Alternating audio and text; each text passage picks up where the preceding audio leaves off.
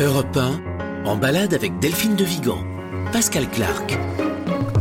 Bonjour à vous, comment va votre vie?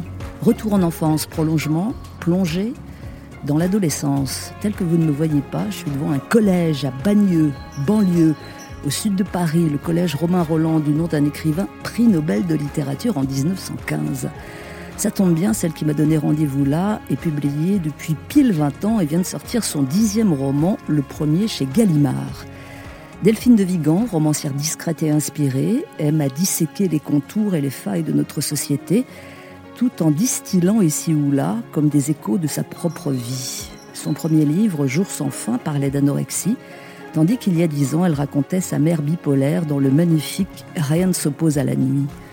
Cette fois-ci, Delphine de Vigan s'attaque aux dérives exhibitionnistes de l'époque, dans Les enfants sont rois.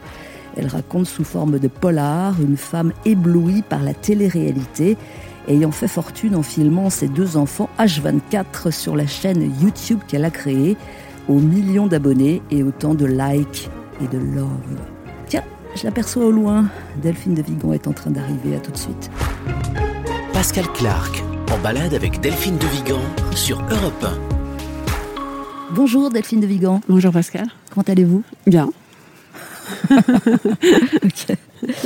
Euh, est-ce que le soulagement est là déjà, puisque le gros, me semble-t-il, de votre promotion est passé Oui, c'est vrai. Euh, oui, oui, tout à fait. Euh, oui, je suis contente que ce soit que ce soit passé, que ce soit fait, que ça se soit bien passé. Ouais. Oui. c'est jamais une chose facile pour un écrivain, paraît-il. Euh, et, peut-être davantage pour vous d'ailleurs, non? Comme le moment où on s'expose et où on doit expliquer euh, en quelques phrases ce qu'on a mis deux ans à écrire, en gros. Bah oui, enfin pour moi comme pour les autres, je, crois que c'est un exercice un peu particulier qui n'a finalement pas grand-chose à voir avec l'écriture en fait. Et souvent, j'ai, enfin j'ai souvent le sentiment qu'il y a quelque chose malgré tout qui s'appauvrit par rapport à ce qu'on a écrit. enfin en tout cas pour ma part que je le discours n'est jamais, tout à fait à la hauteur de, ce qui est écrit. Voilà. Mais c'est comme ça. Hein oui, c'est comme ça. Et puis, euh, par ailleurs, euh, c'est un exercice auquel euh, j'ai appris à trouver du plaisir, d'ailleurs. ah oui, carrément. Oui, ça dépend. Ça dépend quoi. Ouais. Ça dépend quoi. Ça dépend. C'est vrai que d'une manière générale, par exemple, je préfère la radio quand même que que la télévision. On est, on est moins prisonnier justement de l'image. on a souvent un peu plus de temps. voilà. Ouais. Il a fallu prendre sur vous quand même au début pour cet exercice-là Oui, oui, oui, oui, oui, je dois dire.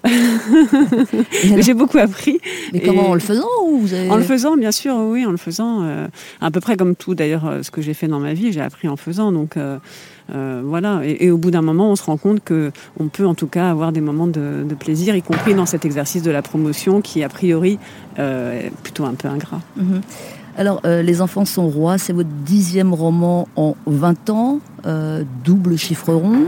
Est-ce que ça y est, vous êtes rassuré euh, bah, pas tout à fait, oui et non, si vous voulez. Ce serait pas, serait pas juste de dire totalement non, parce qu'en fait, malgré tout, j'ai bien conscience d'un certain chemin parcouru. disons qu'aujourd'hui, je, je, suis rassurée quant à une forme de cohérence de mon travail. Et euh, je dis plus facilement aujourd'hui que je suis écrivain, par exemple. Ça, ça, m'écorche plus euh, de, le dire comme ça. Euh, C'était quoi une question de, de, quoi de... légitimité. Oui, mais qui, qui est légitime? Ben, j'en sais rien. C'est souvent des, idées un peu absurdes qu'on se met soi-même dans la tête, hein. très souvent d'ailleurs, la plupart du temps. Et non, c'est vrai que je me sentais pas légitime pour diverses raisons. ça, j'ai à peu près résolu ça, peut-être pas complètement, mais quand même pas mal. Et voilà, par ailleurs, euh, on n'est jamais tout à fait rassuré. En tout cas, moi, le doute fait partie de, euh, de ce qui est à l'œuvre aussi dans mon travail, en fait. Donc, euh, peut-être que je le, je le chéris d'une certaine manière. Alors, point de départ Bagneux, nous sommes quasi à la campagne, banlieue sud de Paris, dans les Hauts-de-Seine. Le collège Romain Roland, Liberté, Égalité, Fraternité. c'est celui que vous avez fréquenté, j'imagine. on est quand, là La fin des années 70 euh, oui, alors je l'ai fréquenté de l'âge de 11 ans, 10 ans même je pense, de l'âge de 10 ans jusqu'à 13 ans, 14 ans. Mhm. J'ai vécu ici, euh, donc à Bagneux. Euh, je suis arrivée en sixième et je suis repartie à la fin de ma quatrième. Donc j'ai fait presque tout mon collège ici. Des choses heureuses? Euh, des choses heureuses, oui, globalement euh, heureuses, en tout cas euh, d'un point de vue scolaire, amical, etc. Des choses, disons que voilà, parfois compliquées, mhm. mais, mais plutôt heureuses, oui. la petite Delphine, à cet âge-là, description? Euh, alors à l'âge du collège, euh, je sais pas. Je, je c'est difficile d'avoir euh, de raconter ça sans le reconstruire complètement. En fait, à la fois c'est quelque chose, c'est marrant parce que c'est ce que je disais en venant ici dans le bus, en passant devant l'endroit où j'ai vécu. Où nous irons peut-être. Nous irons peut-être. à quel point la mémoire visuelle de ces années-là est importante. Ça, ça, me frappe parce qu'en fait il y a plein d'autres endroits que j'ai oubliés, mais cette cette petite résidence là, par où on rentre, la rue, l'endroit où j'allais où je passais chercher une, une amie sur le chemin du collège justement. Tout ça, c'est très très présent visuellement, c'est marrant. Qu'est-ce qui remonte? Et euh, oui, des choses qui remontent. Oui, oui, ça fait remonter des choses, bien sûr. Je, je, je suis jamais revenue ici. Jamais, non. jamais depuis quand? Depuis l'époque? Depuis l'époque. Wow. Oui, ouais. Alors là, je Et pourtant, c'est pas très loin. non, non, c'est pas si loin. Mais là, je repose la question. Qu'est-ce qui remonte? Bah, je vous dirais au fur et à mesure, mais là, beaucoup de choses malgré tout. Euh, encore une fois, oui, c'est toute une époque. Alors, pour revenir en tout cas à la, à la Delphine de, de, de cette époque, euh, je crois que j'étais une, une préadolescente. Assez timide, mais euh, en même temps euh, joyeuse, assez joyeuse. Assez délurée finalement. Ah, délurée? Oui, mais pas. Alors, c'était un mélange en fait, parce qu'il y avait quand même une grande part de timidité. Délurée avec mes copines. Euh... Ah oui, mais quand les timides passent à l'acte. Ça, peut aller loin. Oui. bon voilà, je crois qu'on est parti sur de bonnes bases. Euh, depuis le collège Romain Roland, Liberté, Égalité, Fraternité. Euh, première pause dans cette balade. gardez vos souvenirs au chaud, s'il vous plaît, Delphine de Vigan. Euh, on revient dans pas longtemps. À tout de suite sur Europe 1. Pascal Clark, en balade avec Delphine de Vigan sur Europe 1 l'une des romancières les plus lues face au collège qu'elle a fréquenté, Romain Roland à Bagneux, au sud de Paris. Euh, Delphine de Vigan, il paraît qu'on ne guérit jamais de son enfance. Euh, l'expression est peut-être un peu galvaudée, mais parfois c'est galvaudé et vrai à la fois. Vous êtes d'accord avec ça? Oui, souvent. Euh, oui, oui, je suis d'accord. En tout cas, qu'on porte en soi l'enfant que nous avons été toute notre vie, je le crois très volontiers. C'est même quelque chose qui ne cesse de me frapper en fait, à quel point, euh, euh, même si on apprend, même si on travaille, même si euh, un certain nombre de choses évoluent, nous nous, nous, nous, font malgré tout, oui, évoluer, grandir, etc. L'enfant n'est jamais très très loin. Les fondamentaux sont là assez tôt. Oui, oui, oui. Et puis il y, a vraiment quelque chose euh, de l'ordre de, de, de, de, la trace, enfin, je sais pas, de l'émotion, de, de, euh, de l'affect, euh, contre quoi il est quand même très difficile de, de lutter. Alors, je voudrais revenir sur l'extrême timidité que vous décriviez il y a, il y a un instant. Parce que ça, c'est à la fois, je pense, handicapant et à la fois intéressant. Euh, ça se traduisait comment? J'ai toujours été très timide face au groupe, en fait, si vous voulez. Et ça reste d'ailleurs quelque chose d'assez vrai. Euh, le groupe me fait peur. Euh, être, euh, voilà. Donc, en l'occurrence, la classe, par exemple, prendre la parole en classe, c'est quelque chose qui a toujours été extrêmement compliqué. Surtout mes bulletins scolaires, c'était indiqué euh, ne participe pas, ne, on n'entend pas, on ne vous entend pas, etc. réciter, par exemple, quelque chose devant la classe pouvait m'empêcher de dormir dans, les, dans la semaine qui précédait. Euh, ici, d'ailleurs, euh, au collège Romain Roland, j'ai une excellente prof de français qui s'appelait Madame Lefebvre, qui était une vraiment une femme euh, formidable. Ben, on salue Madame Lefebvre. Oui, on salue Madame Lefebvre. Elle est toujours de ce monde. Je ne sais pas, oui. Et je crois qu'elle a marqué beaucoup d'élèves. D'ailleurs, un, un, garçon qui pour qui elle avait joué un rôle déterminant m'a écrit il n'y a pas si longtemps. Et donc, cette femme nous faisait jouer des scènes de théâtre en classe. Et, euh, et, par exemple, pour moi, c'était l'horreur. Enfin, cette idée de, de, devoir incarner un personnage face à la classe, j'y arrivais très bien quand je, je répétais avec mes copines et qu'on se marrait et que euh, voilà, il y avait beaucoup de plaisir d'ailleurs. Mais une fois que c'était devant la classe, c'était l'horreur. Et donc voilà. Mais je n'ai jamais été timide. En revanche, dans la relation euh, interpersonnelle, euh, je me suis toujours euh, beaucoup liée partout où je suis passée en fait. En petit comité, ça va. En petit comité, oui. Vous êtes toujours des amis de cette époque? Oui, j'ai une de mes grandes grandes amies euh, d'enfance euh, que j'ai rencontré ici en sixième, qui s'appelle Frédéric et euh, qui maintenant vit dans le sud et que j'ai rencontré ici. C'est une très très très grande histoire d'amitié. Alors c'est une époque qui n'a pas forcément été facile, hein, puisque il y a des petits échos en fait de votre vie dans vos romans. C'est ça, écrire aussi, non? C'est mettre un peu de soi partout. Vous êtes d'accord avec ça? Oui, oui, oui, globalement, bien sûr. Enfin, on écrit malgré tout, euh, on écrit avec soi, à partir de soi, même, même dans la fiction, ça j'y crois beaucoup. Et d'ailleurs, peut-être avant tout dans la fiction, parce que c'est plus facile quand on a le, confort de la fiction de, de laisser passer des choses euh, parfois très, très intimes. En tout cas, dans mes romans plus autobiographiques ou plus biographiques, euh, notamment Rien ne s'oppose à la nuit, où j'ai tenté de raconter l'histoire de ma mère, il est question bien sûr de, de, de Bagneux et de cette période ici. Alors, livre magnifique, rien ne s'oppose à la nuit.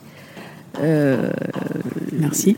Non, mais vraiment, honnêtement, sur, la maladie de votre euh, maman euh, bipolaire, puisque nous en sommes à, évoquer la, distance. Hein. Aujourd'hui, on est en 2021. je le disais tout à l'heure, vous avez écrit dix romans, mais celui-là en particulier, il a pile dix ans. Hein, en parlant de chiffres, rien ne s'oppose à la nuit.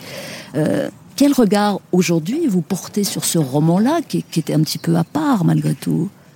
Euh, oui, c'est un roman à part et ça reste dans, mon travail un roman à part. Quel regard je, je, porte ça, ça, a été euh, sans doute malgré tout un tournant dans mon travail. je ne sais pas très bien en parler parce qu'à la fois c'est un, livre qui a changé beaucoup de choses dans, ma vie, dans mes rapports avec, euh, avec les gens, avec certaines personnes, etc. Pour le mieux pas, pas, toujours pour le mieux, non. Parfois oui, parfois non. Mais, et euh, donc, euh, oui, je ne sais pas très bien en parler. Je, je ne regrette pas de l'avoir écrit. Euh, et c'est voilà, pour moi un texte dont l'existence m'importe beaucoup et je, je suis contente qu'il existe. Maintenant, je, retenter en écriture une, une expérience de ce type, je ne suis pas sûre que je le ferai. Mm-hmm. Euh, mais forcément, puisque en revenant ici, des choses remontent et cette histoire-là forcément revient, non? Est-ce que la, géographie des lieux amène aussi à se, replonger dans, tous ces sentiments-là, même dramatiques? Oui, alors en même temps, si vous voulez, pour moi, cette période de Bagneux, c'est presque une période où tout, ce qui a pu se jouer après euh, ce, tournant un peu que je raconte dans Rien ne s'oppose à la nuit, la première fois notamment que ma mère a été hospitalisée euh, en psychiatrie. Nous, nous, avons quitté la région parisienne pour euh, aller vivre en Normandie avec ma sœur. Euh, tout ça est arrivé un peu plus tard et en fait, c'est d'une certaine manière tout ça est en couve. Enfin, c'est comme quelque chose qui euh, qui est là sans être là dans cette période de bagneux qui reste malgré tout.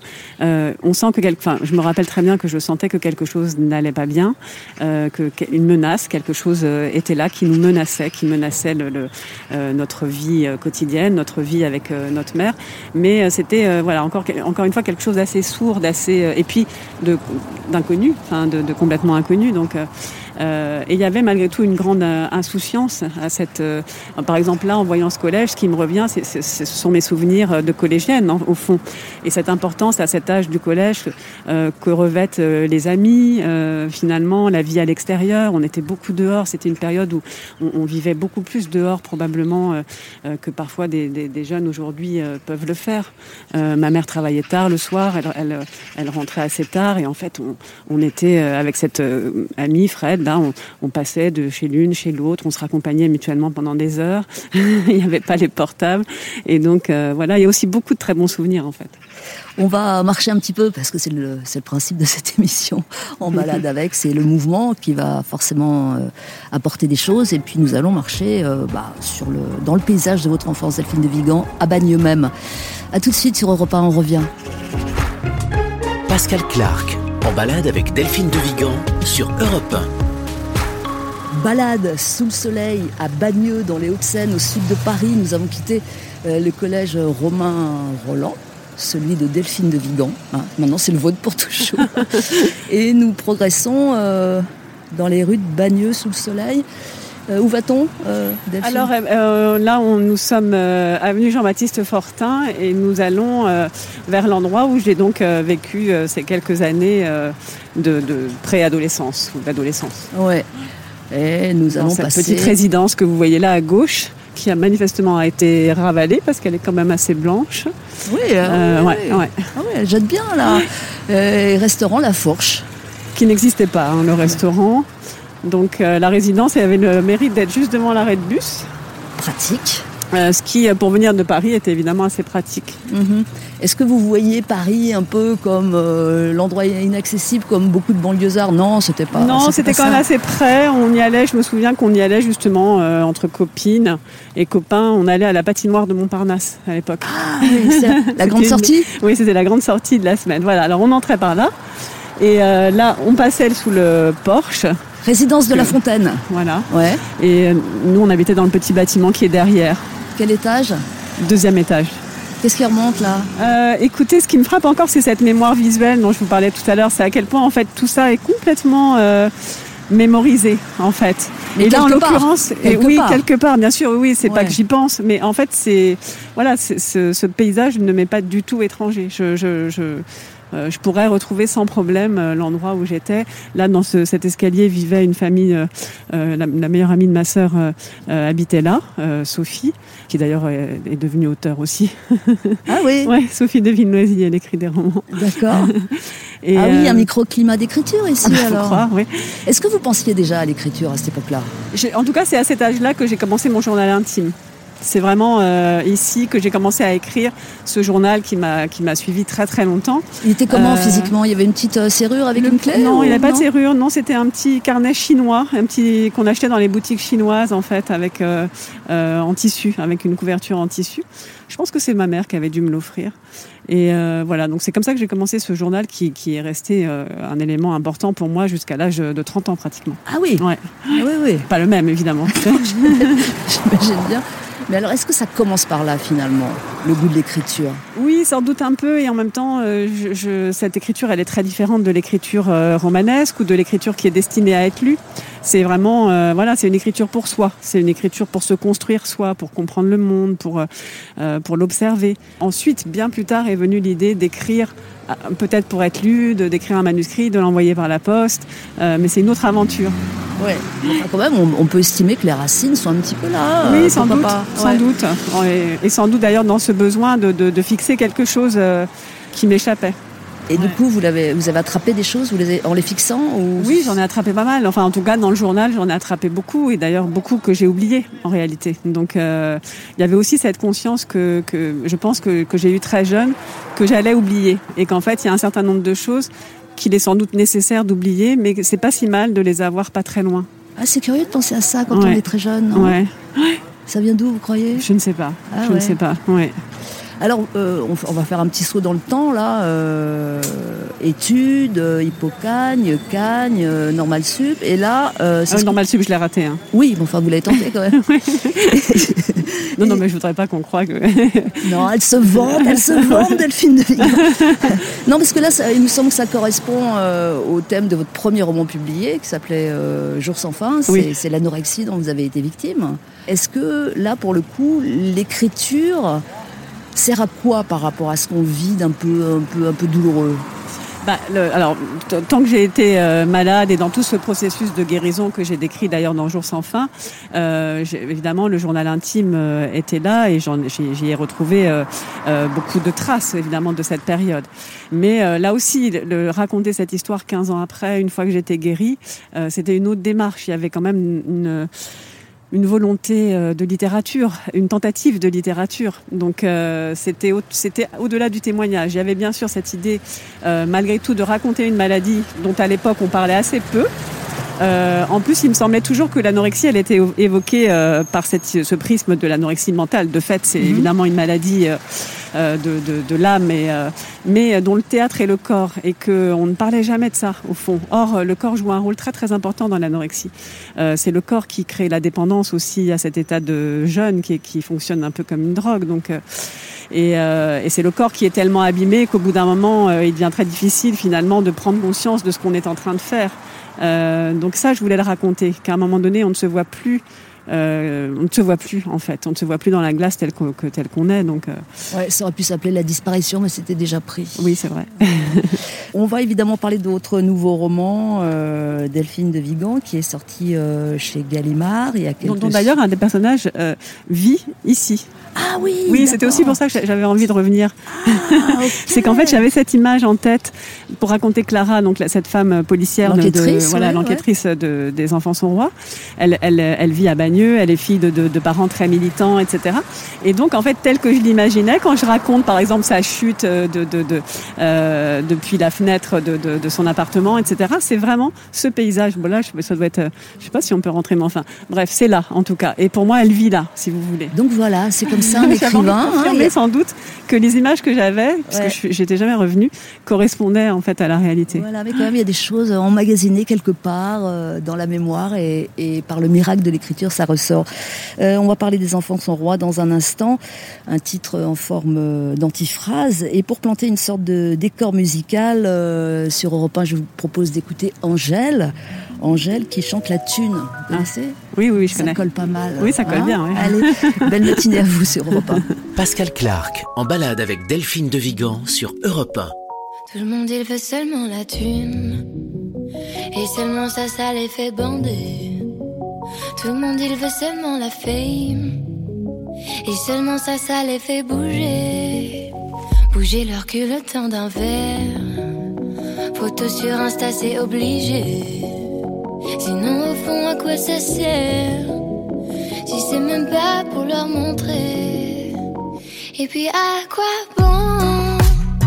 T'es tellement seul derrière ton écran. Tu penses à ce que vont penser les gens. Mais tu les laisses tous indifférents. Oh, oh.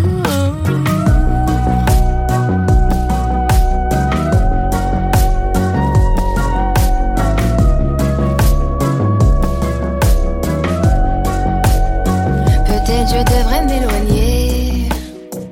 Loin du game, loin du danger.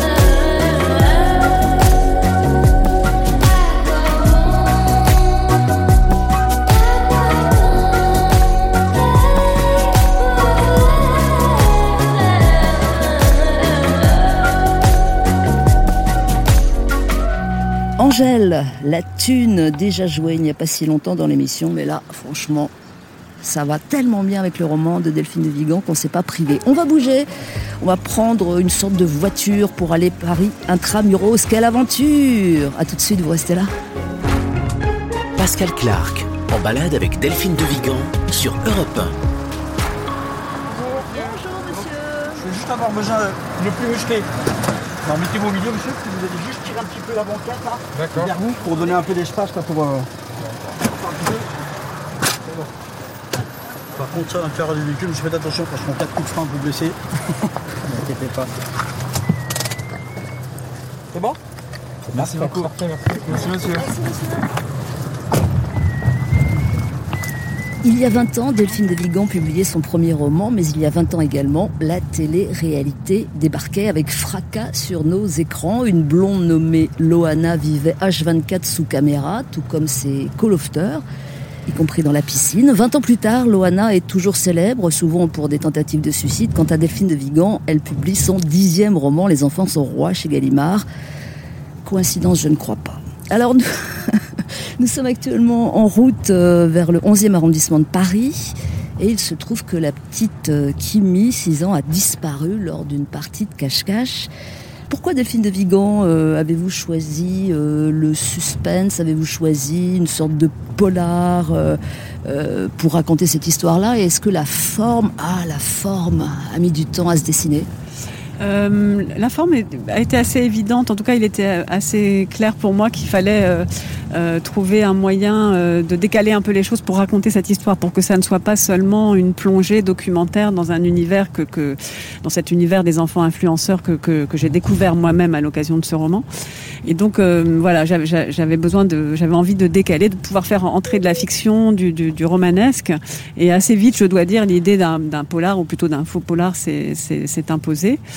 Par ailleurs, j'aime beaucoup euh, flirter avec les genres. En fait, Euh, je l'ai fait déjà auparavant euh, dans d'autres romans, et là, euh, avec le thriller psychologique, par exemple, pour d'après une histoire vraie, avec le théâtre euh, pour les gratitudes. Et là, j'a- j'a- j'avais vraiment euh, euh, envie de, voilà, de, de- de me confronter un peu au code du, du polar, sans doute pour euh, ensuite euh, les, les désamorcer d'ailleurs, mais, Oui, mais oui, ça m'amusait de, ouais. voilà, de, tenter quelque chose de cet ordre-là. Et il me semblait que, que ça, ça pouvait créer aussi un ressort euh, dramatique euh, Alors il y a plusieurs façons de raconter l'histoire. Euh, on va peut-être euh, choisir euh, ces deux femmes qui se croisent par l'entremise de ces faits-là. D'abord Mélanie, la fameuse Mélanie, Mélanie Clos, maman de deux enfants, Kimi donc et son frère Samy. Signe particulier quand on la prend au début du roman. Elle a un rêve, c'est de devenir euh, célèbre comme ceux du Loft. C'est ça, c'est aussi simple et aussi banal que ça. Ben oui, oui, oui. Ben, euh, voilà, elle a, elle a 17 ans quand le loft apparaît sur nos écrans. Elle regarde ça euh, religieusement comme beaucoup de gens euh, à cette époque, moi aussi d'ailleurs. Et, et donc elle, est- elle est Peut-être pas comme elle, c'est. Peut-être pas tout à fait de la même manière, Ouais. encore que. Mais bon j'ai- non, mais enfin, je, je dois dire que j'étais assez fascinée malgré tout Ouais. par cette télé-réalité, par ces par ces personnages, parce que c'est difficile de les de les appeler autrement, mais euh, parce qu'on essayait justement de nous vendre comme des, des, des êtres euh, réels, accédant soudain à, à cette euh, notoriété, cette Sans rien faire, hein, absolument sans sans, rien rien faire. faire. Donc il y avait quand même quelque chose d'assez fascinant. Alors, euh, Mélanie, toujours à cette époque-là, elle, elle tente sa chance. hein, elle tente sa chance. Alors, c'est une émission que vous avez créée, je crois qu'il n'existe pas, qui s'appelle Rendez-vous dans le Noir. Oh, qui, qui existe euh, pas sous ce nom-là, qui existe euh, dans, dans un format assez proche que celui que je décris. Oui, c'est ça. Ouais, Donc, ouais. euh, c'est la même chose, mais dans le noir. bon, normalement, elle, elle fait pas l'affaire parce qu'elle est un petit peu trop ordinaire, elle n'est pas très glamour, etc. Mais il y a quand même une certaine euh, perversité de la production. Euh, elle est choisie euh, pour quelle raison?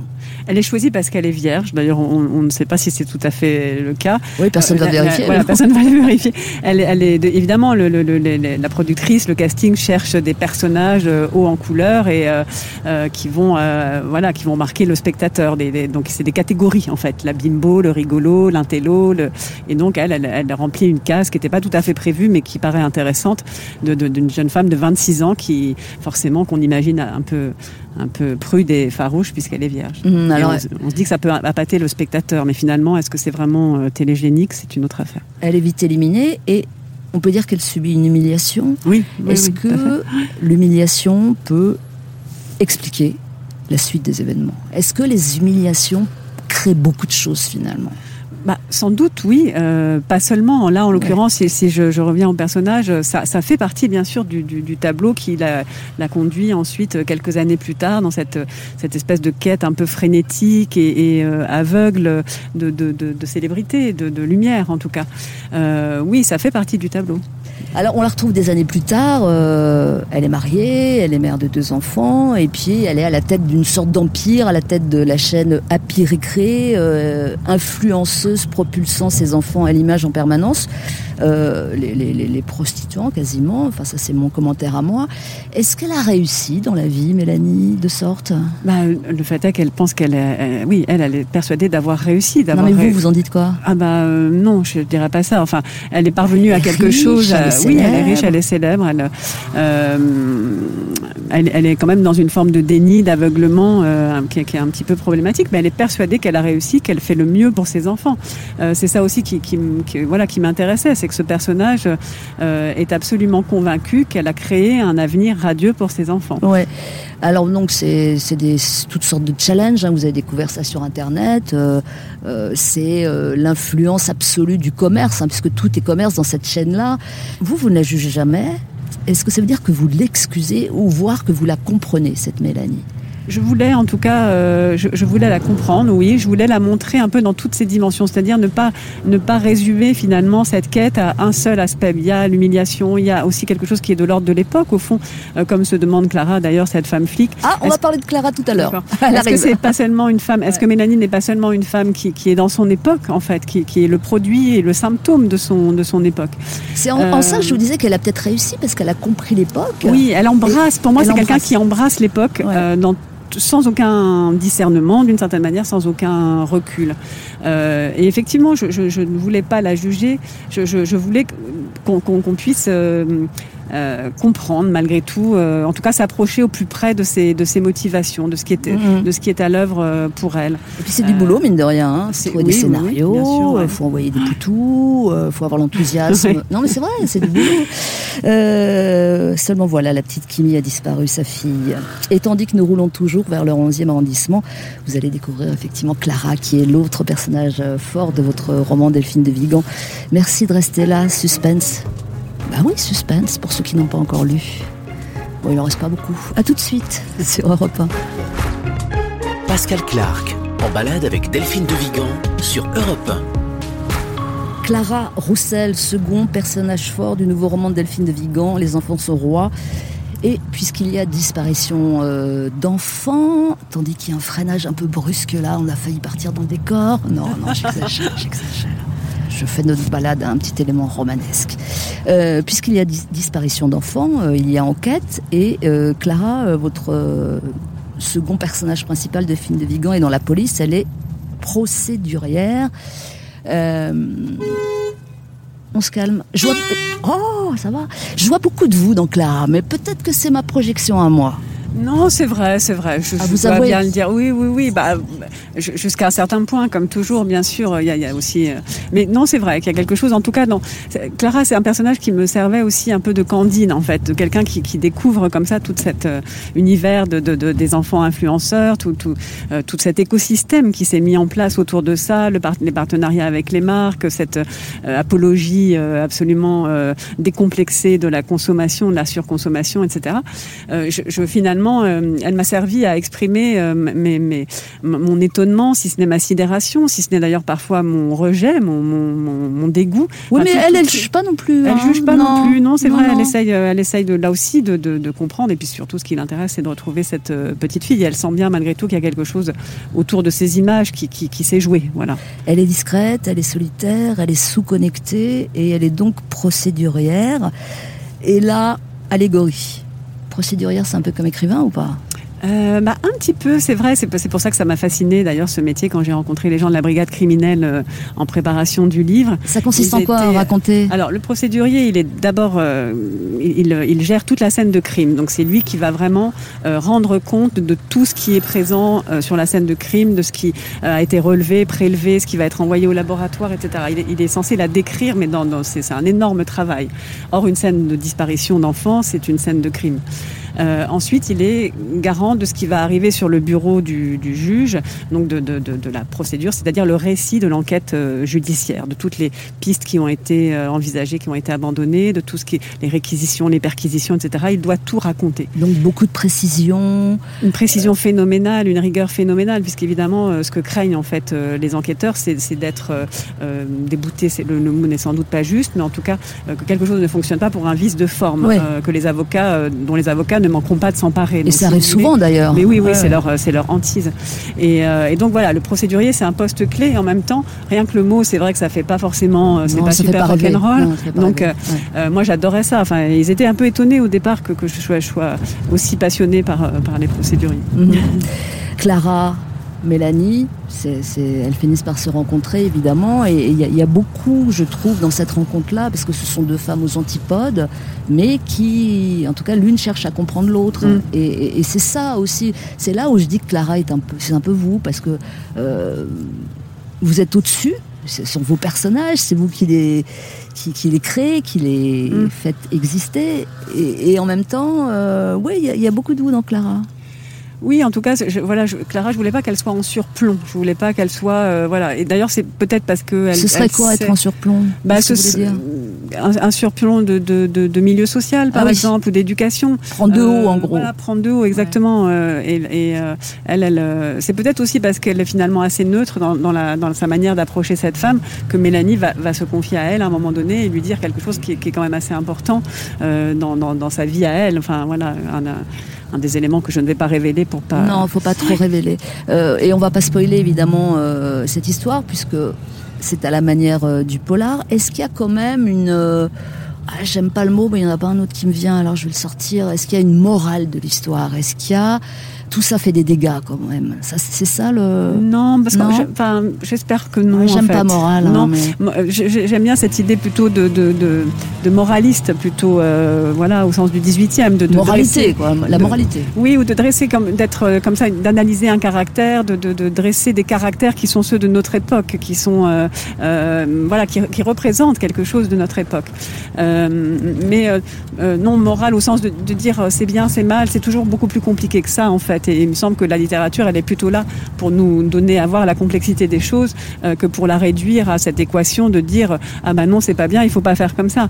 Euh... Non non, c'est pour ça que je voulais pas de, oui, ce, oui, oui. de ce, terme de morale. Euh, le livre se, se termine en, en, 2031 sur une légère anticipation et du coup est-ce que vous pensez que ça pourra arriver par une sorte de retour de bâton qu'à force de trop d'exhibitionnisme, trop de, euh, de soi laissé un peu partout, être connu, ça devienne une infamie? Est-ce que vous pensez que ça peut arriver, que les gens euh, rêvent un jour d'anonymat? Ah, je, oui, je, je, je, pense que ça peut tout à fait arriver. Je pense même que ça arrivera. Ah ouais. Je pense qu'à un moment donné, ce sera à la mode de n'être de nulle part, euh, ce qui sera évidemment un peu plus compliqué pour les gens qui se seront beaucoup exposés parce que ça laisse beaucoup de traces qui sont difficiles à effacer. Indélébile, oui, complètement. Euh, mais oui, oui, bien sûr. Je pense qu'on aura un retour de balancier. En ce moment, euh, c'est difficile d'exister sans être vu, sans se montrer, sans avoir un compte Instagram, Facebook, etc. En tout cas, quand on est on est jeune, je pense que les, les, jeunes qui adoptent cette position de retrait, elle n'est pas si facile à tenir. Mm -hmm. Mais, euh, mais, mais oui, probablement qu'à un moment donné, je ne sais pas quand, parce que je, suis pas, je ne suis pas visionnaire ni devin, mais euh, il sera très à la mode de n'avoir rien, d'être déconnecté, de retrouver son vieux Nokia, euh, de ne pas avoir de smartphone, de ne pas être traçable comme un poulet élevé en batterie.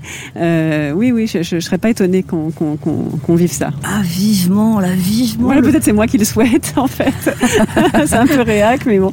Non, c'est pas réac, parce que y a, voilà, il y a des cycles dans l'existence. Vivement le retour du Nokia, Nokia. à clapet même. Oui, oui, gardez-les parce qu'ils vont valoir très très cher. euh, nous sommes revenus dans Paris, euh, 14e arrondissement actuellement. Je vous rappelle que notre destination prochaine se situe dans le 11e, toujours en compagnie de Delphine de Vigan, la balade du dimanche et la petite variétoche du dimanche. J'en reviens pas d'avoir choisi ça, mais si c'est pas mal. Écoutez, ça s'appelle Gérald de Palmas. J'en rêve encore. Si ah oui, quand même. Je... Si si, c'est comme ça quand même? Eh ben vous écouterez, vous me direz. Ah mais je, je vois très bien ce que c'est. Et vous n'aimez pas? Si, Ah non, elle aime pas. Bon bah tant pis. Non non, si si, c'est pour un dimanche matin, c'est très bien. Ah bah voilà. Hein, c'est ça l'important. Gérald de Palmas sur Europe 1. J'en rêve encore. Europe 1. Pascal Clark se balade avec Delphine de Vigan.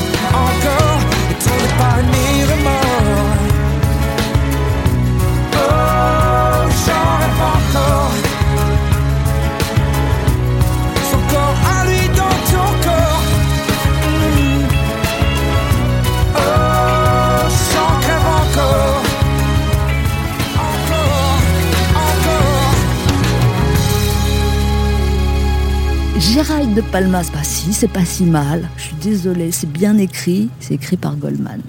Hein Oui, non, non, pire. c'est vrai, c'est vrai. Ah, c'est vrai. ouais. J'ai un rêve. hein. Bon, euh, à tout de suite. 11e arrondissement en vue. Et alors là, nous allons découvrir un autre aspect des souvenirs et de la vie de Delphine de Vigan. Merci de rester là, on revient. Pascal Clark, en balade avec Delphine de Vigan sur Europe 1.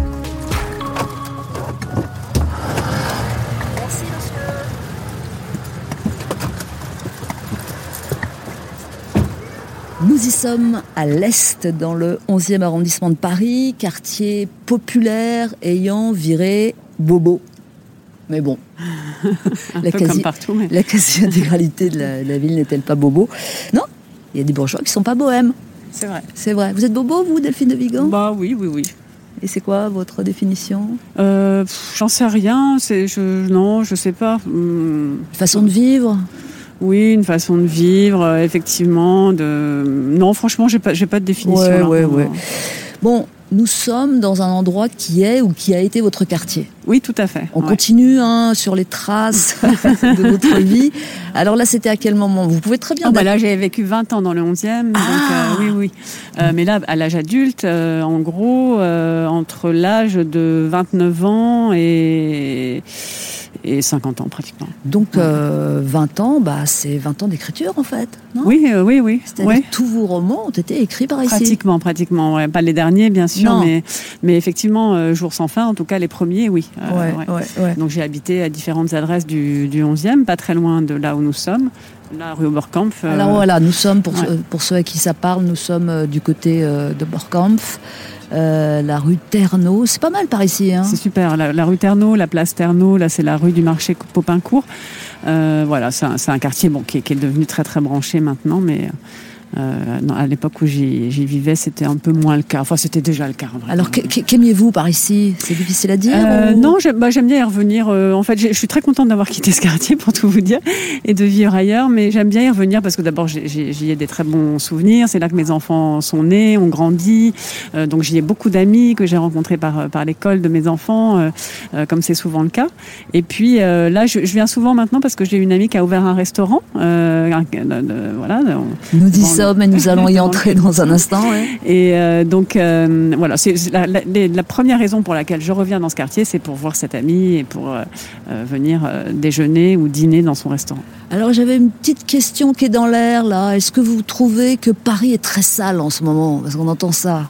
Euh, écoutez, euh, pff, euh, oui, hum, Bon, vous avez peut-être pas d'idée. non, j'ai pas d'idée.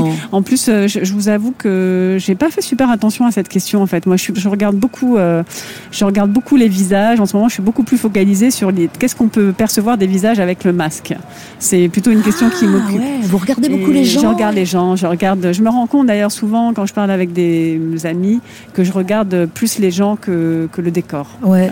C'est presque même parfois euh, un handicap. Le mot est sans doute fort, mais, mais il m'arrive de passer à côté d'informations importantes parce que j'ai été captée par euh, plus par les gens en fait. Donc par exemple, vous voyez la saleté de Paris. euh, bon, pourtant je marche beaucoup dans mon quartier. Sincèrement, elle n'est pas flagrante. Je l'ai pas remarqué. Euh, ici, peut-être, je ne sais pas. J'ai pas l'impression non plus. Mais enfin, bon. Et donc, non, non, ça m'intéresse. Donc, vous regardez les gens, le masque, c'est une calamité pour vous. Mais oui, oui, oui, c'est très, ah oui, oui, c'est très, très perturbant. J'ai- beaucoup de mal avec ça. Je trouve que c'est très compliqué de, de deviner euh, des visages. Quand c'est des gens que vous connaissez, vous arrivez bien sûr à reconstituer le visage, enfin, à y voir une idée et à, et à déchiffrer un, certain nombre d'expressions. Mais euh, par exemple, là, moi, je- je- je- j'arrive dans une nouvelle maison d'édition dont, dont je ne connais pas la plupart des- des, et euh, c'est très étrange de rencontrer euh, tous ces gens sans, sans voir leur visage. En fait, pour beaucoup, je ne connais pas leur visage. On, s'est vu, on s'est parlé, on a eu des réunions, mais euh, je, ne connais pas leur visage. Alors, nous sommes devant effectivement un restaurant fermé. C'est un pléonasme qui dure depuis quelques mois déjà. Et alors là, attention, placement de produits. Euh, quand une pop. Alors, coin pop, oui. coin pop Ouais, ou- coin pop, Je le coin je pop. dis à l'anglaise. Ouais. Bon, coin parce que c'est un coin. Voilà. Et alors, pop, c'est pop, c'est populaire ou... Euh, oui, c'est pop, c'est sympa, c'est populaire, c'est un peu tout. Ouais. Ouais. Alors, c'est une amie à vous qui a créé cet endroit. Elle n'est pas là. Non, elle n'est pas là, elle s'est, elle s'est échappée euh, parce que le restaurant est fermé, qu'elle a tenté à un moment donné de faire de la vente à emporter, que c'était, euh, euh, c'était compliqué dans ce quartier qui s'est un petit peu vidé, euh, là notamment avec ce, ce troisième confinement. Et donc elle a décidé de rester fermée. En plus, le, le- le- le restaurant est en travaux, je crois. Ouais. Bah du coup, peut-être. Euh, oui, oui, absolument. Ouais. Du coup, euh, Ouais, oui, ils en ont profité ouais. pour faire quelques travaux en espérant une prochaine réouverture. Alors, je précise à l'intention des haters, parce que ça existe, les haters, que un, nous sommes masqués depuis le début, Oui. Vigan, et que deux, non, nous n'allons pas déjeuner en clandé. Ah non, non, Hein, non. ça, non, non, jamais le vie. restaurant est tout à fait fermé. Ça passera Ouais. pas par nous. Non. Mais quand même, il y a quelqu'un qui va nous ouvrir, et puis on va découvrir ce coin pop, voilà, dans le 11e arrondissement. On ne sait pas. Moi, j'ai pas, j'ai pas de scrupule à faire de la pub pour les, les restaurants qui ont besoin de nous. Bah oui, surtout par les temps qui courent. Bah et voilà. puis là, c'est une belle histoire. C'est une histoire de reconversion, en fait, pour cette amie euh, qui est aussi une amie d'enfance, pas celle dont je vous parlais tout à l'heure, mais une autre, et euh, qui, euh, voilà, travaillait pour quoi la avant télé. Ah, Ouais, elle a fait, elle a été. euh, quel genre productrice ou- Non, non, non, elle a été journaliste, Journaliste euh, réalisatrice de doc pour la télé euh, pendant très longtemps. Et euh, voilà, il y, a, il y a quelques années, elle s'est reconvertie dans cette, euh, dans cette aventure. Et Corinne, la, la, la, la cuisinière que nous allons rencontrer, Qu'on va rencontrer. ouvrir, ouais. c'est- elle, elle, elle aussi, c'est une reconversion. Voilà, Corinne, nouveau personnage dans notre balade d'après une histoire vraie. Ce sera tout de suite après les titres du journal de Fabienne Lemoyle sur Europe 1. Euh, restez avec nous, s'il vous plaît. Nous allons découvrir cet endroit qui a l'air fort sympathique, ma foi. Coin Pop. À tout de suite. Europe 1, en balade avec Delphine de Vigan. Pascal Clark.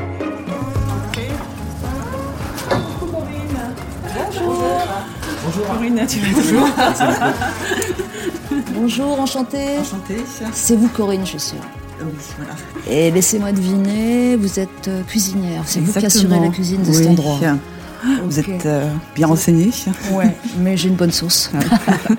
Alors je fais mon petit laïus parce que là on recommence l'émission depuis euh, votre euh, restaurant hélas fermé mais qui ouvre pour nous.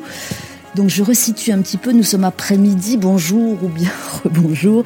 Vous tombez en pleine balade, ou vous retombez d'ailleurs, nous venons de Bagneux, banlieue, un collège qui rappelle l'enfance, l'adolescence, les loyautés, les gratitudes. Et nous venons d'arriver dans le 11e arrondissement de Paris. Euh, L'histoire s'écrit en compagnie de Delphine de Vigan. Ça va toujours? Oui, très bien. D'après une histoire vraie, comme je le disais, dix livres euh, publiés en l'espace de 20 ans, profession écrivain très lu, une sorte d'influenceuse qui ne se montrerait pas. C'est vrai ça, Delphine Vigan Écrire, c'est influencer. Bah, je sais pas. euh, pff, non, je, enfin, je sais pas. Oui, sans doute, mais pas, mais jamais comme on a prévu, comme on voudrait, ou jamais. Enfin, en tout cas, on mesure absolument pas euh, dans quelle, de quelle manière on peut influencer les uns et les autres, et souvent de manière très contradictoire d'ailleurs. Pas de calcul. Non, non, voilà, pas de Mm, mm, calcul. mm. oui. Impossible de toute façon. Corinne, Coin Pop, euh, votre euh, établissement, euh, bon, évidemment, là c'est difficile et ça fait longtemps que c'est difficile. Le moral, comment ça va? C'est un peu dur parce que ça commence à être long. Effectivement, depuis le mois de novembre, euh, on est à l'arrêt, même si on a commencé à faire un peu de vente à emporter euh, début d'année. Et puis euh, là, on attend un peu bah, les, les nouvelles directives euh, impatiemment, euh, qui pour le moment sont fixées au 15 mai, donc on verra. Ouais. Euh, vous avez la possibilité d'une terrasse parce que ça va devenir essentiel. Euh, là. oui, oui. bah, Ah, la Il y a une chance. super terrasse Bah, en temps normal là devant, c'est vrai que. Donc l'année dernière, ça avait été euh, l'euphorie euh, lors de la réouverture. hein, oui. Pas longtemps, mais Pas bon. longtemps, mais euh, bon, avec le, le, le temps était au rendez-vous. Enfin, Alors Delphine de Vigan, c'est le genre d'endroit. oh, bon, évidemment, il y a l'amitié avec la propriétaire, la propriétaire des lieux, mais c'est le genre d'endroit que vous affectionnez. Pourquoi? Décrivez-nous là. Et alors, Bah, pour- moi, ça a l'air sympa, mais oui, pourquoi? l'endroit est super, c'est très bien décoré, il y a des très jolies plantes, les couleurs sont magnifiques. Euh, voilà, ces petites tables en bois, un peu comme ça, de, de, euh, il y, a, il y a tout un charme, je trouve, dans la dans la déco. Bon, là, c'est pas très bien, c'est pas très bien rangé. Il faut bien dire ce qui On est est. en même temps, euh, il n'y a pas de raison non plus. hein. Il y a des, il y a plein de livres, ce qui est super aussi, des livres, des revues. Voilà, c'est euh, Amélie, mon amie qui tient cet endroit, elle a, elle a beaucoup de goût, donc euh, voilà, moi j'aime beaucoup la déco. Et puis c'est vrai que la terrasse l'été est incroyable, euh, voilà. Et euh, je dois dire, on y mange très bien grâce à Corinne qui est là depuis le début. Alors Corinne, euh, qu'est-ce qu'on mange ici?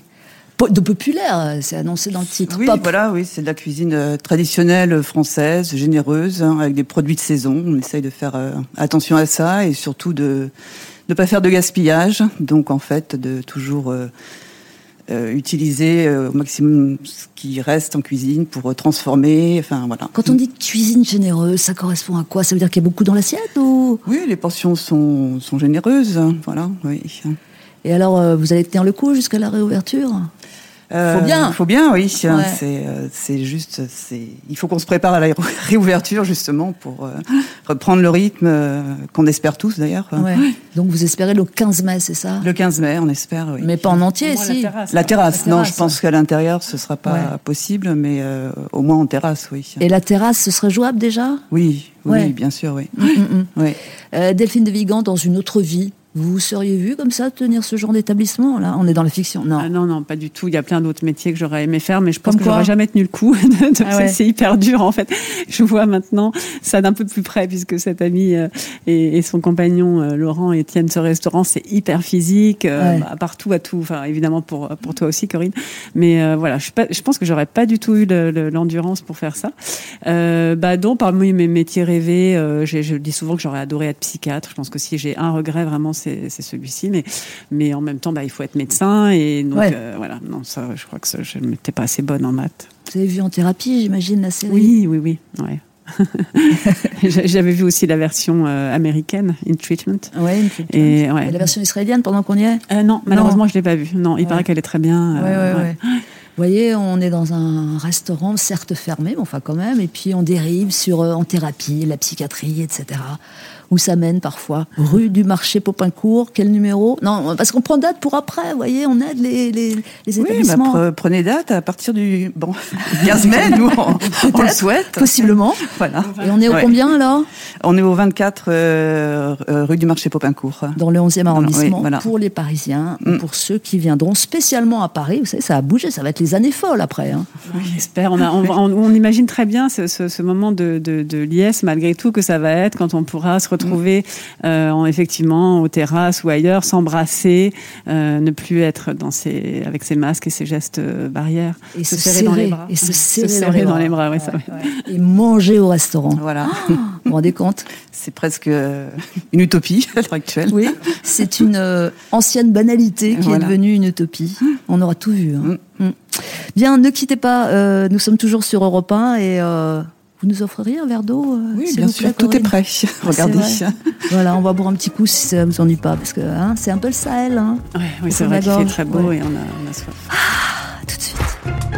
Pascal Clark, en balade avec Delphine de Vigan sur Europe 1. À bientôt. Merci, à bientôt. Au revoir. Merci. Au revoir. Je me suis pas trompée de micro, c'est bien le rouge, non? Non, c'est bien votre micro. Vous, c'est le rouge et moi, c'est le bleu. Voilà.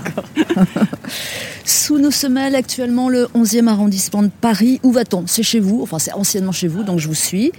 On n'est pas obligé d'avoir une destination. On peut aussi euh, marcher, simplement marcher. Hein, Et- D'accord. Bah, euh, oui, on peut, on peut remonter un peu la rue Oberkampf, euh, qui est quand même une, une des artères principales de cet endroit, ou aller, ou aller plus vers le Square Gardet, si vous préférez, qui est un quartier où j'ai où j'ai habité aussi. Euh, Ça garde un côté quand même ici, euh, comment dire, Oui, assez. Ici, ici même, il y a Ici vraiment un petit côté un peu village. Sur Voilà, cette- exactement. Là, autour de cette place Ternaux et tout ça, c'est vrai que c'est un des endroits où il y a encore un peu un côté village, Ouais. malgré euh, la gentrification. Évidente. Mais bon, c'est comme ça. Euh, je voulais vous parler de, de la force des livres parfois. C'est important, hein, la force de, de l'écriture. Pas forcément de- du romanesque. Le romanesque, c'est évident. hein. Il projette, il prolonge, etc. Mais il y a deux récits. Ouais, il y aura moins de bruit, je pense. D'accord. Il y, a, il y a deux récits, euh, deux documents euh, qui ont été particulièrement frappants, je trouve, ces derniers temps. Euh, le consentement de Vanessa Sprigora et la Familia Grande de Camille Kouchner. Est-ce que écrire, ça peut sauver des vies parfois, sans être trop grandiloquent? Est-ce que vous avez ce sentiment-là Oui, oui, je crois, bien sûr. Enfin, euh, oui, bien sûr. euh, pour ceux qui écrivent parfois et pour ceux qui lisent, euh, parce que euh, se, se- se reconnaître dans, dans un livre, euh, trouver dans un livre quelque chose qu'on n'a pas pu exprimer, qu'on n'a pas pu dire, dans certains cas, bien sûr que c'est euh, ça, ça peut sauver des vies. Oui, c'est souvent les, les, les lecteurs témoignent de, de la puissance euh, ou de l'impact qu'a eu pour eux euh, tel, et, tel ou tel livre. Ça vous est arrivé?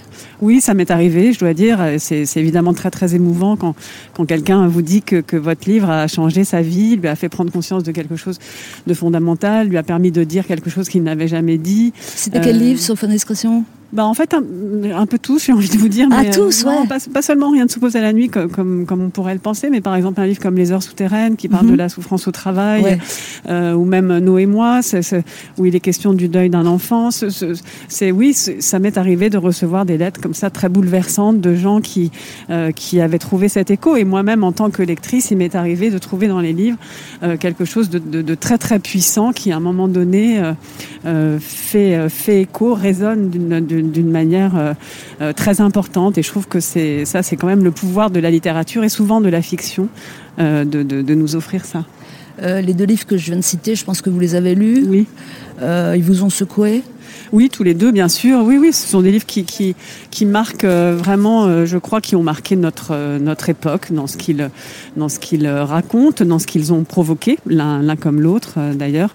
Et c'est assez rassurant, je trouve, de voir le, le- le pouvoir des livres. Oui, c'est rassurant et en même temps, ça doit pas être si simple.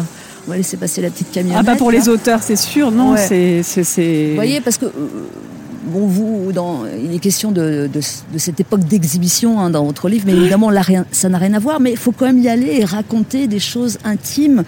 Euh, mais pour confondre ceux qui ont fait du mal, ça, ça doit pas être évident. hein. Non, ça doit être très compliqué. C'est c'est très compliqué aussi cette matière euh, autobiographique. euh, euh, dans, dans, les livres, surtout quand elle est voilà quand elle est aussi évidente. Et là, dans, un cas comme dans l'autre, euh, les, les, auteurs ne se cachent pas de la de la dimension euh, biographique ou autobiographique de leur de leur livre. Donc c'est oui, c'est c'est compliqué. C'est compliqué pour l'entourage. C'est compliqué sans doute pour la pour elle.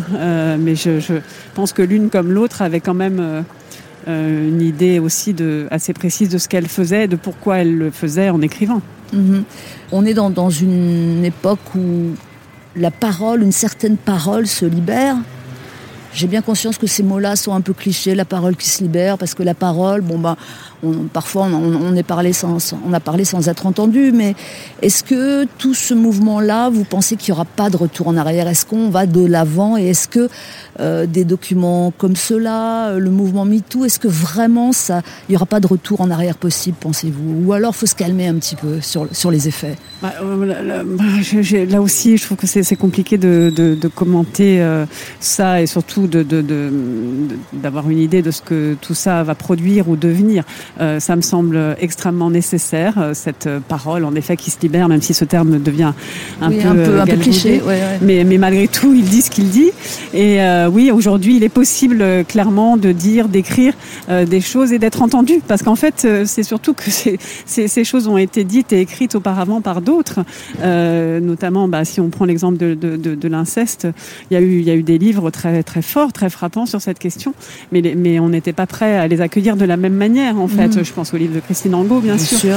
Euh, et euh, voilà, ça prouve que, que notre époque euh, change.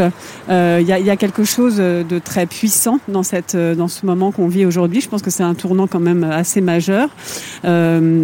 Plus que nécessaire. Maintenant, sans doute comporte-t-il aussi euh, des excès, mais il me semble en fait nécessaire. Euh, je pense pas qu'il y aura, je pense pas qu'il y aura de retour en arrière. Il y aura peut-être euh, des, nuances parfois qui, que, nous aurons à apporter à certains des aspects de ce, de ce débat. Mais, cet élan qui aujourd'hui permet de, de, dire, cet élan qui, permet de dire moi aussi ça m'est arrivé. oui, je trouve ça très fort et, très, enfin, très important. C'est le moment d'écouter votre choix musical, Delphine de. Qu'écoute-t-on Qu'avez-vous choisi Alors j'ai choisi euh, une chanson de Jacques Higelin. C'est la première qui m'est venue à l'esprit quand, on quand vous m'avez posé la question. C'est Le Minimum. C'est une chanson que j'aime beaucoup, euh, euh, qui est pleine euh, d'humour, comme très souvent les chansons de Jacques Higelin. Et ça fait longtemps que j'ai personnellement que j'ai pas écouté Higelin, alors que vous, il semblerait que ce soit pas le cas. Euh, oui, j'ai des, crises régulières. des crises d'Higelin. Allez, on va partager votre crise d'Higelin avec ce morceau, le minimum sur Europe 1. Jacques Higelin. Pascal Clark en balade avec Delphine de Vigan sur Europe 1. Avant de mettre à pleine gomme juste ce que tu sais faire, le minimum.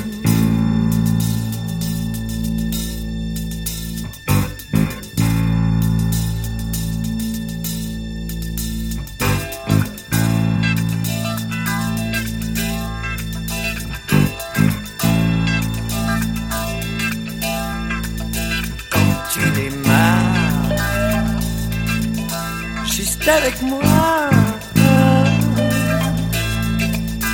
que tu te prépares pour n'importe quoi. Avant d'être à pleine gomme.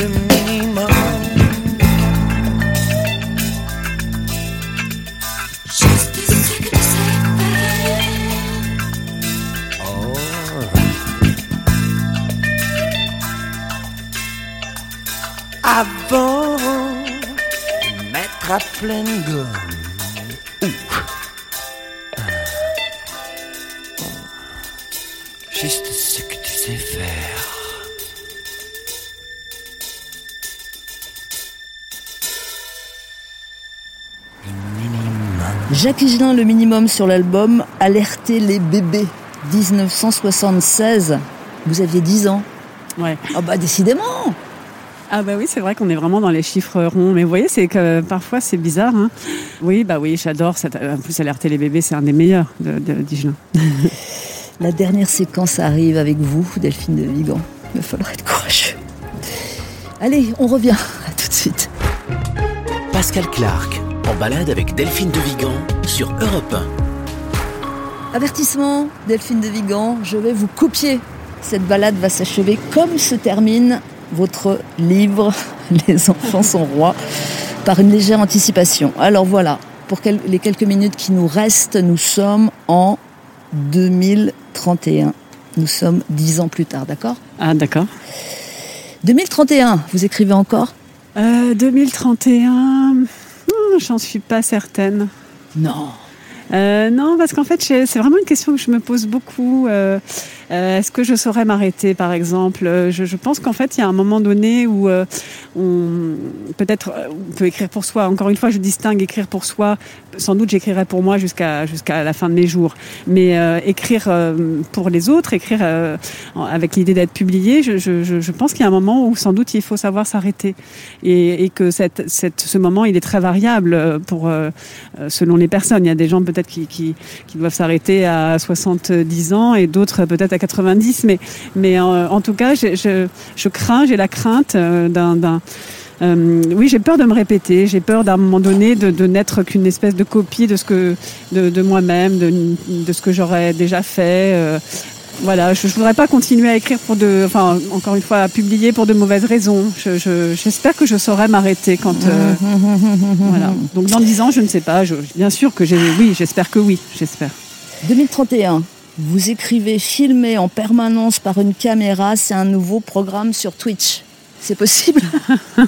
C'est possible Ah bah ça, malheureusement, j'en ai bien peur. Oui. Ouais. Cette, euh, cette, possibilité, à un moment donné, de de de, de faire, euh, de produire, de fabriquer euh, nous-mêmes notre propre télé-réalité, elle est déjà, elle existe déjà au fond. Mm. Et donc euh, peut-être que, que c'est un des aspects qui va se développer, que nous aurons chacun notre chaîne payante à destination de nos fans. Bah, c'est déjà le cas. Enfin, hein, c'est déjà le cas. ouais. Euh, 2031, euh, vous vous souvenez d'un seul coup de la fin du Covid? Et Ah. vous vous souvenez aussi ce que vous avez fait pour, euh, pour célébrer l'extinction du virus? Oh là là, mais je, pense que je vais pas dormir pendant pendant une semaine. Je vais aller au théâtre, au cinéma. Je vais euh, boire des coups avec des copains, euh, inviter euh, plein de gens chez moi, aller chez des amis. voilà, comme on le disait tout à l'heure, prendre les gens dans mes bras, faire voilà plein, de choses comme ça qu'on peut plus du tout Ah, faire. vous n'avez pas dit voyager? Euh, Non, pas ce serait pas. je- bien sûr que je, je serais heureuse de voyager, mais c'est pas que c'est pas c'est vrai que c'est pas la première chose qui me vient à l'esprit. C'est vraiment retrouver, pouvoir retrouver les gens, retrouver un vrai contact avec les gens, euh, pouvoir aussi. euh, bon, avec mes enfants, j'avoue, on le fait un peu, on se serre quand même un peu dans les bras, mais mais voilà, en tout cas, ne plus ne plus être voilà, ne plus être tout le temps à se questionner là-dessus. 2031, qui est président de la République? J'espère euh, quelqu'un euh, qui incarnera une nouvelle euh, gauche, un vrai rassemblement, une nouvelle gauche. Bon, ça laisse 10 ans. Oui, Mm.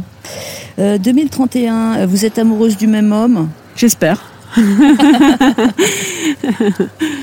Euh, depuis peu, les voitures sont complètement interdites dans Paris euh, en 2031. Vous aimez bien? Ah oui, ça, euh, moi, je serais assez pour, en fait. Euh, J'aime bien cette idée que, que Paris ne, ne, ne soit, soit fermé aux voitures seulement, enfin, ne soit ouvert qu'aux voitures Oh, peur. professionnelles. Ah oui, bah, y a les vélos sont dangereux aussi. Ah J'ai failli me faire choper par un vélo. Pardon, oui. Oui, oui, bah voyez, on, on non, en mais parle. ça tombe bien parce que je trouvais pas mes mots.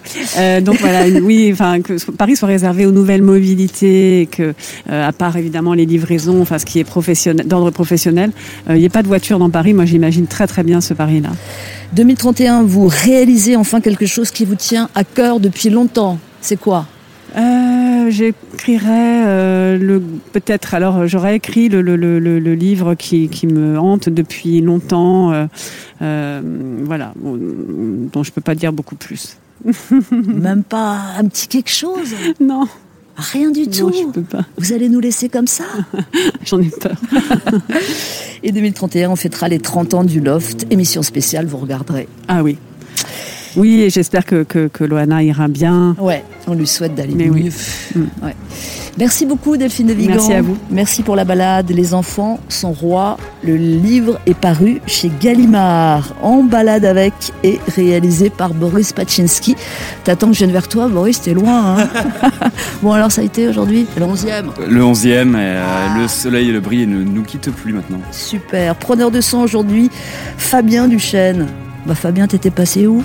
Moi, j'ai pris quelques vacances. C'est vrai, je pensais que Je laisse de la place aux autres. je pensais que tu nous aimais plus. Mais non, bien sûr que non. Ça va mieux. Marjorie Adelson est à la programmation. On vous donne rendez-vous dimanche prochain, 11h, pour une prochaine balade sur Europe 1. Et d'ici là, surtout, portez-vous bien. Pascal Clark, en balade avec Delphine de Vigan sur Europe 1.